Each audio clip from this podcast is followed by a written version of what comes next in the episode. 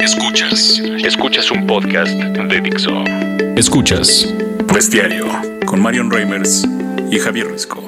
Por Dixo. Dixo. La productora de podcast más importante en habla hispana.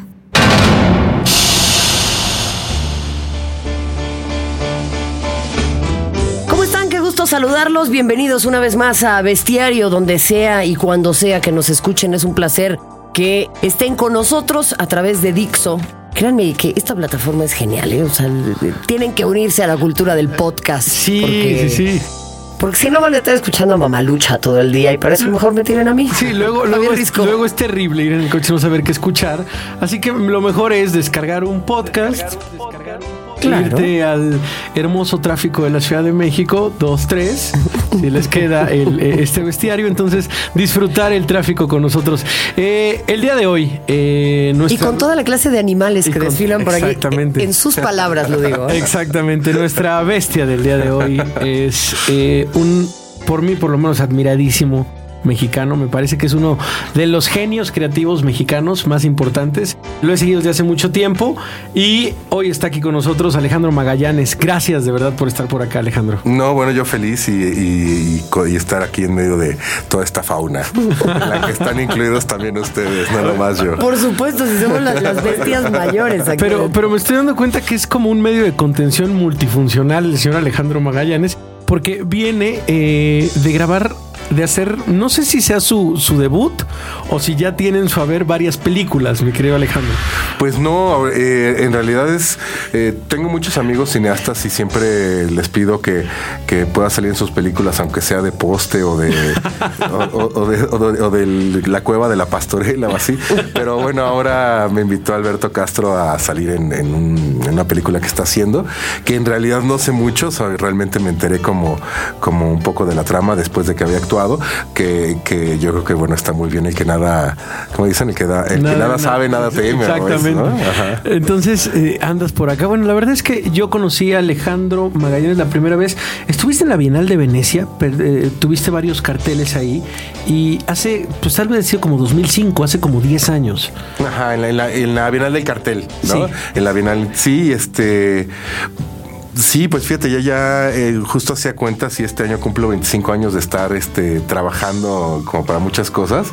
Entonces, pues sí me asombra un montón. Ahorita justo me encontré en la filmación a una alumna mía, que fue una alumna mía hace 10 años. Entonces el tiempo pasa, ¿no? El tiempo pasa, caray. Yo lo conocí porque soy su fan en Instagram, pero él no lo sabe. lo acabo de confesar, soy su, soy su fancita Frongel en, en Instagram. Ah, qué Felicidades, padre, Alejandro. Qué, muy qué bien. padre, ¿eh? muchas Muy, bien. Muchas gracias. Eh, estaba viendo tu exposición, eh, la línea que divide el lado derecho del izquierdo. ¿Cuál es esa línea? ¿Cuál es esa línea?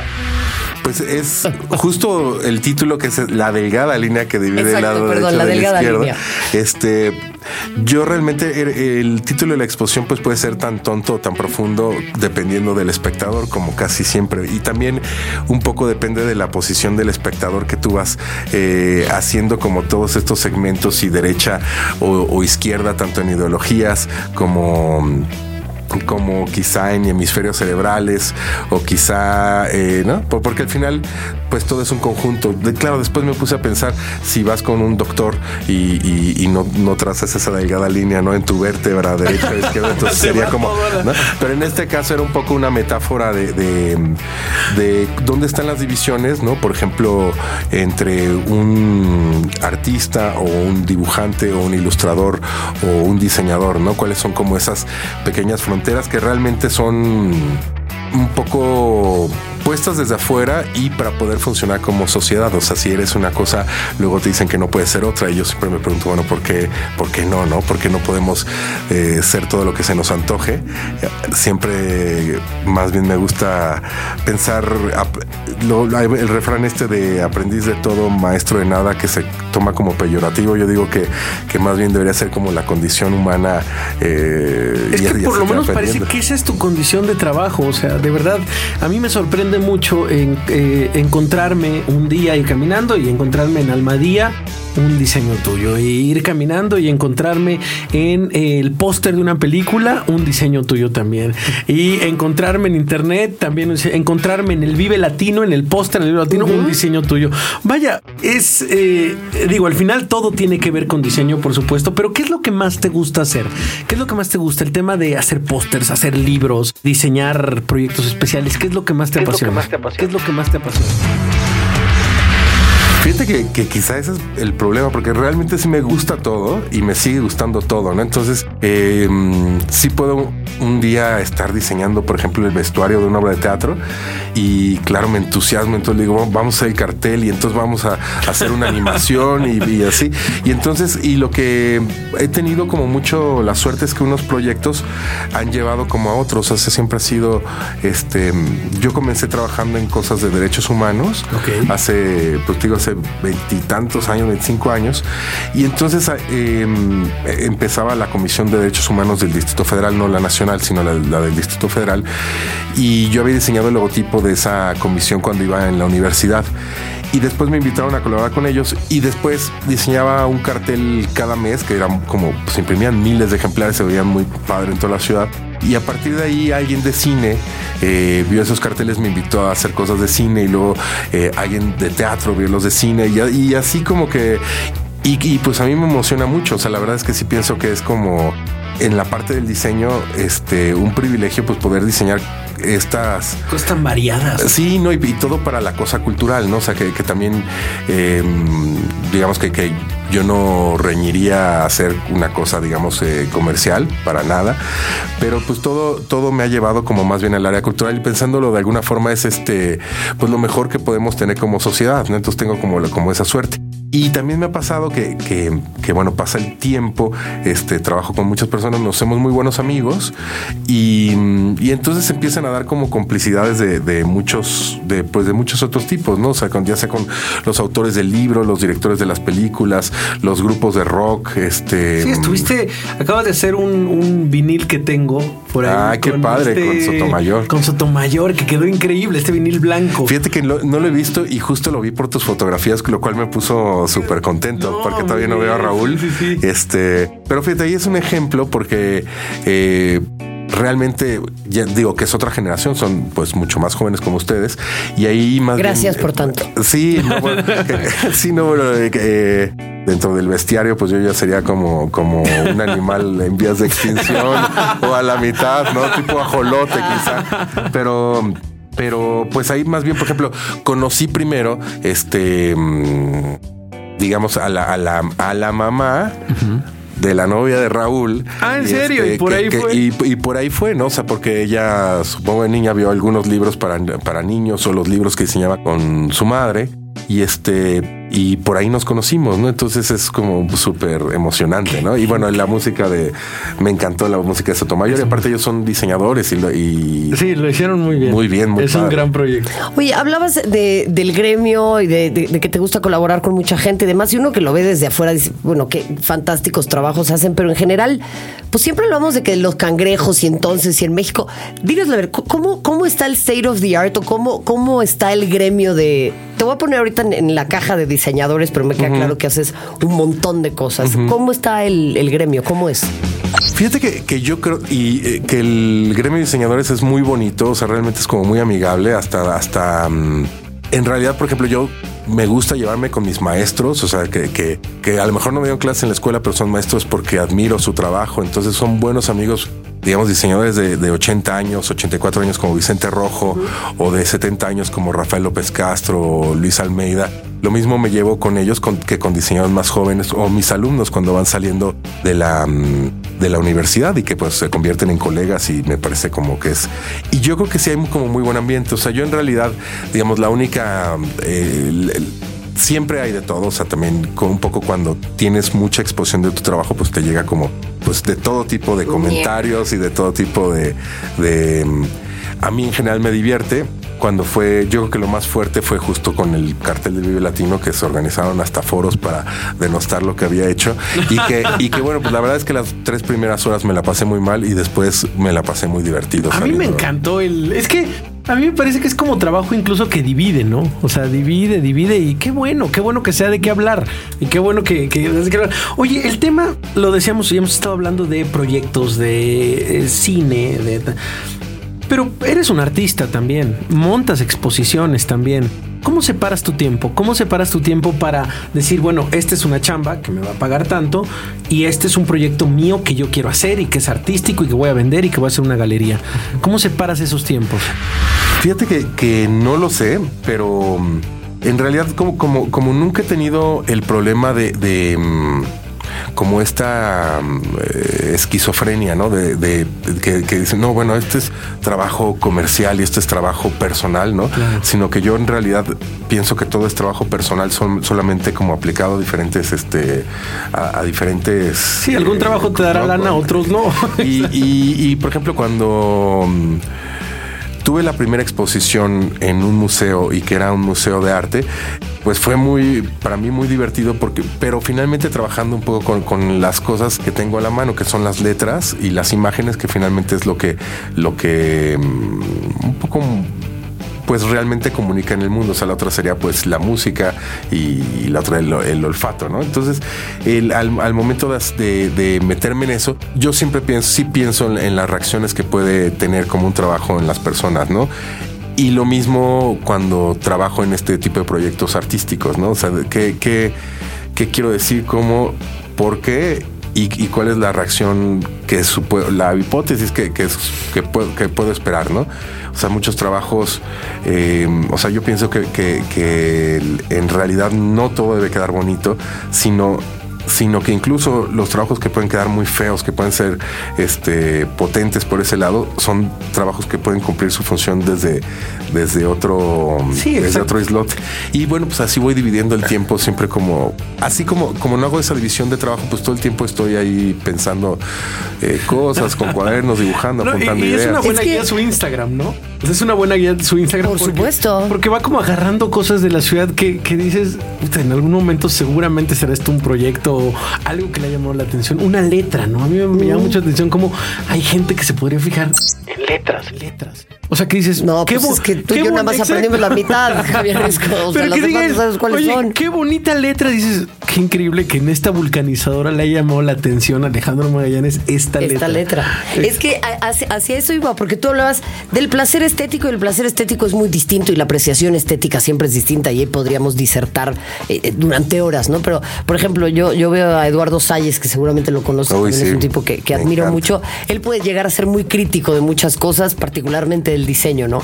Yo te iba a decir, bueno, ¿qué sientes cuando ves, no quiero decir un diseño feo, porque hablabas del impacto de las cosas que pueden ser consideradas feas, pero un diseño mal hecho? O sea, que dices, neta, no mames, hay gente que cobra un salario por esto. ¿No, ¿no te pasa a pensar eso de repente? ¿o sí, fíjate, y, generalmente se da más bien en el gremio profesional. O sea, es, porque, por ejemplo, cuando un señor eh, agarra y hace un cartel a mano, ¿no? Diciendo eh, que quiere rentar su bicicleta, ¿no? Entonces, claro, este señor le va a poner como todo el entusiasmo, o sea, y va a hacer un cartel que a lo mejor no cumple con ninguna norma desde el punto de vista del diseño, pero sí dentro de la comunicación. O sea, de hecho, yo pienso mucho en las tienditas o en las vulcanizadoras, o, ¿no? Que, que es un poco el dueño quien encarga a otros diseñadores, ¿no? De, profesionales, ¿no? Que, me merece todo mi respeto a los rotulistas, por ejemplo. Y y claro, es un negocio, o sea, nadie va a saber más que él. Él sabe como lo que quiere decir y le da como una personalidad única y de la cual creo que que nosotros, digamos, diseñadores, entre comillas, de universidades, tenemos mucho que aprender. Y me parece que sí, cuando, mm, fíjate que, sobre todo cuando mm, se abuse de ciertos recursos, ¿no? Como, como puede ser este, eh, mm, por ejemplo, cuando, cuando se abusa del recurso dinero, que quieres este, meter como todos los efectos en la impresión y todo, generalmente queda una cosa pues pretenciosa, ¿no? O sea, que, es como, como mal. Y también este, cuando, cuando lo mismo pasa con los programas, cuando quieres meter todos los programas y todos los efectos que ¿no? Este, de repente, pues no queda bien. Aunque yo estoy seguro que muchos de esos trabajos que me encantan, bueno, es que estamos, ¿no? También fíjate, lo que pienso es que el gusto es tan, tan tan, abstracto, claro. Este, escribí un tweet eh, que alguna vez platiqué con, con Selva, mi novia, que era no me gusta. Y pues, ¿quién te dijo que tienes buen gusto, no? Claro. Oye, hablando de eso, les quiero hacer una pregunta que me, que me ha, perseguido durante siglos. Ya me balconé. durante algunos años. Y a ustedes también, queridas bestias que nos escuchan, hablabas de los carteles, ¿no? De las vulcanizadoras, de las tiendas de abarrotes, de las pequeñas cartulinas incluso hasta en los baños, ¿no? ¿Qué necesidad tenemos en México de de repente poner entre comillas ciertas cosas? O sea, por favor, tirar el papel al bote de la basura. Gracias. O sea, no, es gracias de verdad. Sí es gracias en serio. Lo estamos queriendo resaltar. O sea, la, magia de las comillas en México es una cosa espectacular, ¿no? Sí, me encanta, ¿eh? porque son como gracias institucionales, ¿no? Entonces, este, haz de cuenta que sí es este, ¿no? Favor de no, echar el chicle al mingitorio gracias. te lo estaba diciendo como alguien más, más serio, ¿no? Claro, que tiene que ver, según yo, como con la forma en que la gente imagina el lenguaje, ¿no? O sea, que, que, en, el edificio donde trabajo, donde tengo el taller, eh, hay un, que me encanta, hay un letrero hecho por la señora, este, dice, favor de no tirar sus cáscaras de pistache ni, ni el café en las escaleras, ¿no? Entonces sí me pienso, y bueno, un letrero con una letra que me gusta mucho, y digo, bueno, ¿quién es el desgraciado que tira tantas cáscaras de pistache para que la señora tenga que hacer un cartel? este, tal cual. ¿no? Este, que, me parece una comunicación increíble, ¿no? Qué maravilla. Así que si nos escucha el pistachero, que, lo deje de hacer.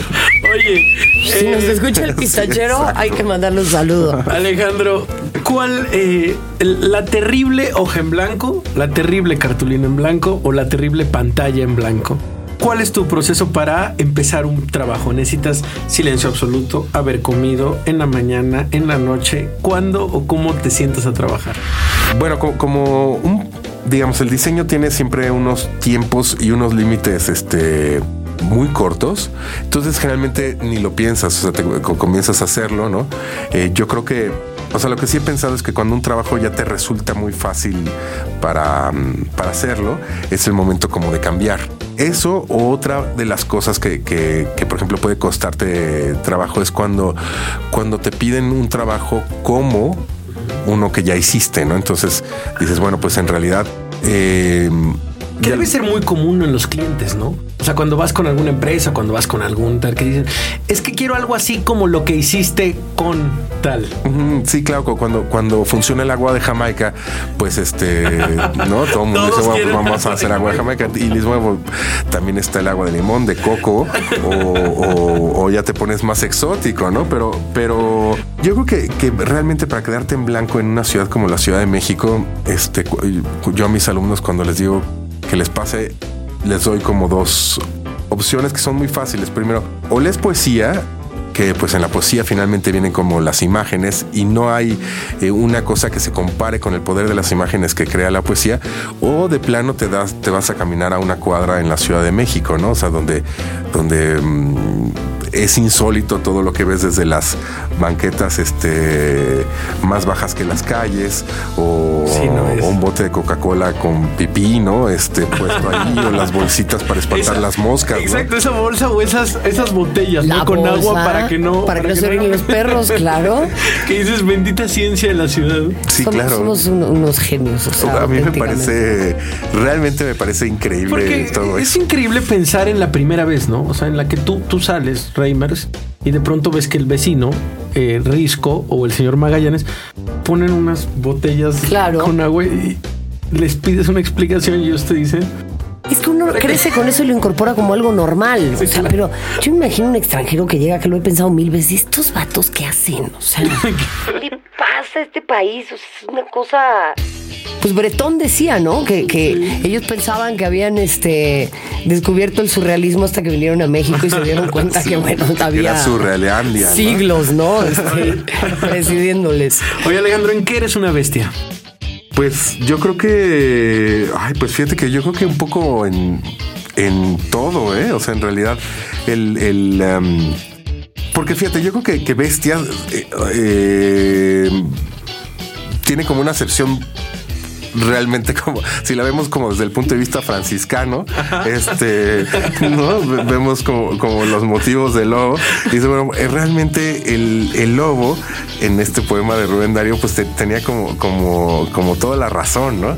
Este, en comportarse de acuerdo a su naturaleza. Yo creo que, que que sí soy una bestia trabajando en el sentido que trabajo mucho, que me apasiona mucho y me sigue gustando muchísimo, ¿no? Yo creo que, que eso, de repente, eh, hay que, hay que admitir también para lo que es una bestia, en el, porque ahorita me estoy adornando, pero por ejemplo, de repente pienso que soy muy bestia cuando como, o sea, como muy rápido, y lo cual no es muy agradable de repente para los demás. Entonces, pero, pero bueno, lo tengo consciente, así que, que si día nos vemos para comer, no, no, no, me rechacen por ello. Oye, dime una cosa, porque así como Javier Risco tiene esas, pero yo tengo una muy importante. ¿Te gusta el deporte? ¿Practicas deporte? Fíjate que practiqué béisbol durante 16 años de mi vida. ¿De qué jugabas? Jugaba primera base. Bueno, pasé por. Cuando juegas 16 años en las ligas pequeñas, pues pasas desde. Yo comencé siendo jardín, de, jardín derecho y. No, jardín izquierdo y noveno bat, que es la posición del infierno antes de la, de la banca. O sea, como que te toca. te toca participar dos veces, ¿no? O sea, yo podía eh, sembrar hortalizas mientras jugaba. Y bueno, pues con el paso del tiempo, al final ya me hice más menos bueno. Eh, y fíjate que no, no me gusta, no me gusta el. Eso lo practicaba porque me llamaban mis papás y al final porque tenía muchos amigos. Eh, tampoco me niego, ¿no? Estuve haciendo natación y estuve haciendo como, como varias cosas, pero sobre todo por disciplina para mantener la salud. O sea, me gusta mucho caminar, sí, pero creo que caminar no es un deporte. Todavía no lo catalogamos, pero te podemos ayudar. caminar por la ciudad, caminar por la ciudad. Hasta que eres tía, ¿no? Ya se cataloga como exactamente, deporte. exactamente. Como tía te sales a caminar, ya es un deporte. pero, pero, por lo pronto no. ¿Algún equipo al que le vayas? Eh, pues bueno, de fútbol a los Pumas, porque estudié en la en la UNAM. Y eh, de béisbol le voy a los Yankees de Nueva York. Ay, muy bien. Por supuesto. Y, y de béisbol mexicano le iba a los Tigres de, de, México. Me cae muy bien este hombre. Sí, la mejor bestia que ha venido. Es un genio. Eres beisbolista. Me gusta, me encantan los Tigres. Le voy a los Yankees. En lo de los Pumas diferimos, pero. ¿A qué equipo le vas en foot?